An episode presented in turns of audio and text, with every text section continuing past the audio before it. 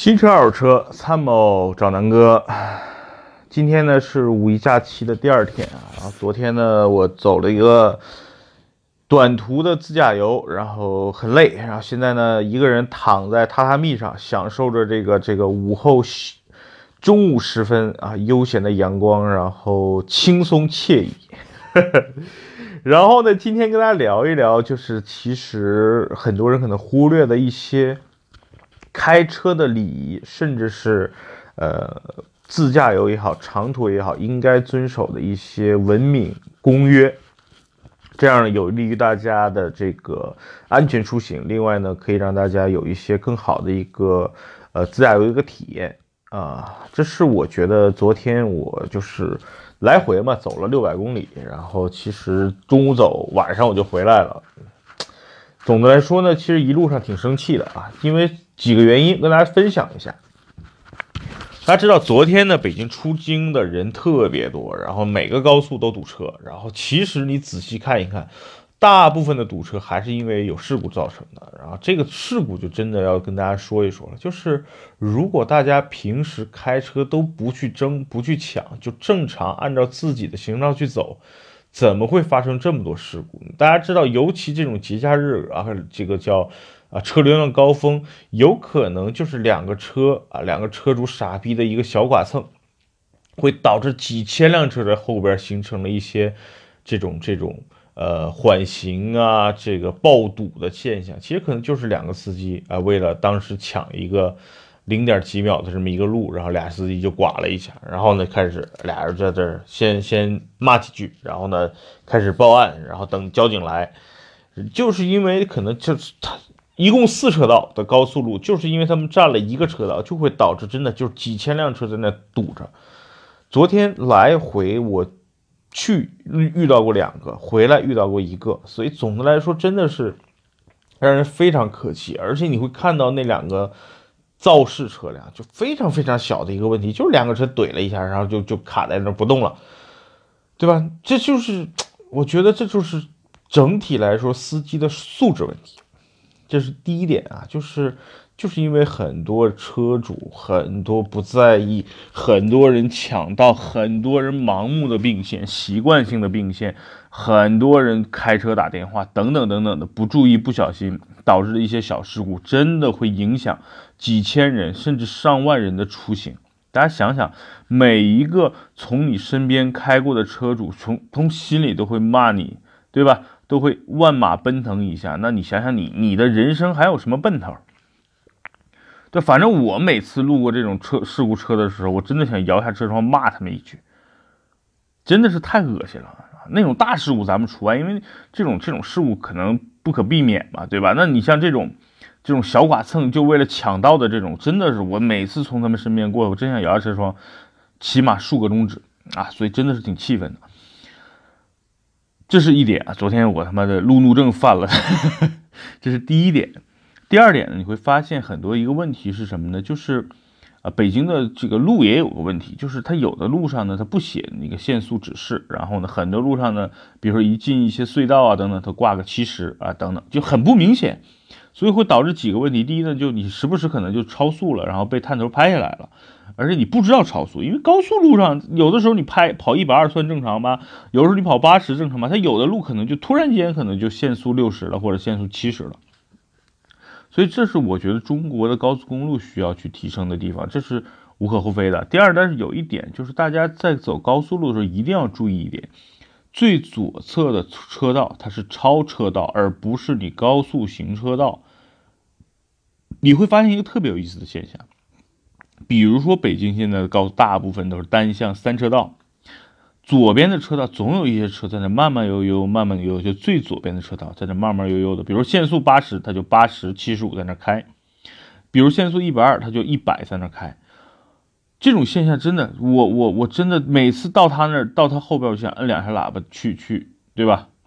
去问候一下他的先人，就不知道他到底在干嘛。这种车道是让你超车的。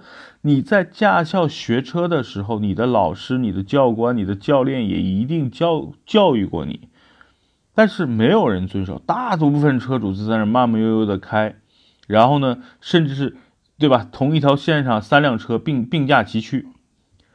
我觉得这种现象是比那种大货车偶尔到最左侧来超车，然后很慢的才能超回去，这种现象都非常值得可气啊！这种这种你在那儿慢慢悠悠的在这定速巡航的这种人是最可气的，这是一类。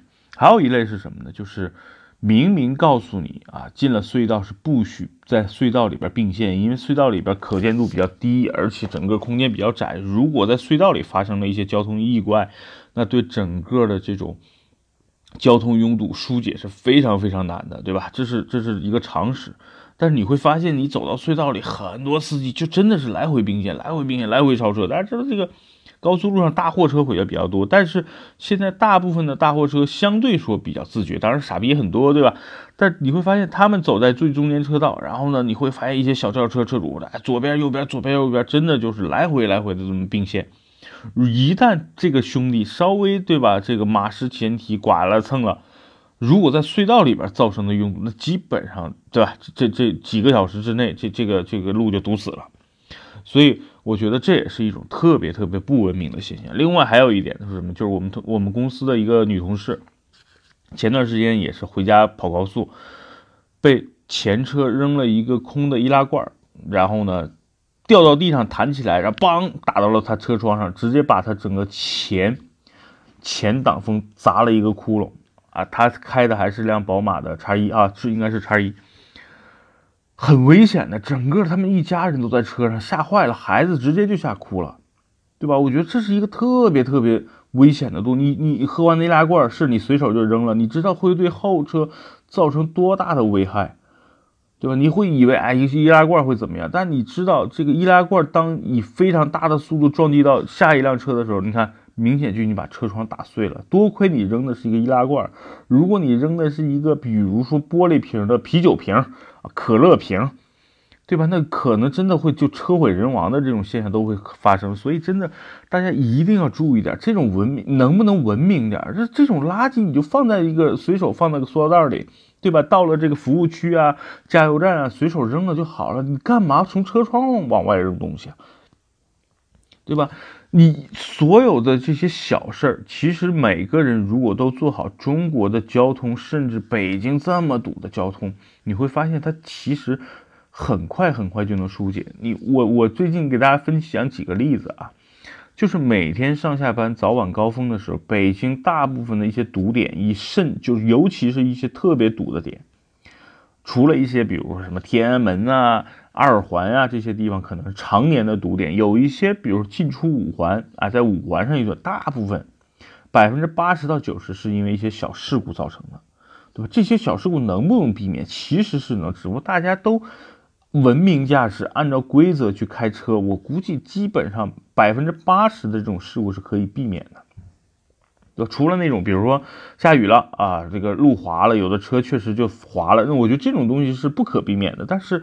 这种两个两个车为了抢道，然后这种剐蹭，对吧？追尾，包括你发短信、看微信，然后分神了去追尾了、剐蹭了，我觉得这种现象百分之八十都是能够能够去杜绝的。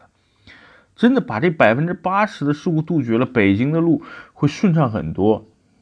那所以今天我其实录这期音频呢，昨天是挺气愤的，然后今天躺在这个这个正好休息休息嘛，我觉得就想到了这些。呃，把心里的一些想法跟大家做一个分享。其实，大家可能会觉得我是不是愤世嫉俗？我觉得不是啊。其实你会发现，在一些文明的地方啊，开车比较文明的地方，其实是很少有这种堵车现象发生的。呃，我就不说具体是哪儿了。总的来说，我觉得，呃，尤其在北京，我我最近遇到的一些拥堵或者是一些事故，其实是都可以避免的。只不过大家开车都按照规则。讲讲文明，我觉得很多都是可以去规避的。这里边有一点，很多人开车已经忘了交规是什么了，怎么开车了。我觉得，呃，中国呢就是一个应试教育的国家，对吧？大家就是，哎呀，不管怎么着，把这个驾照拿到了就行了。但是很多这种规章啊、制度，大家都已经不明确了。我觉得这也是在中国。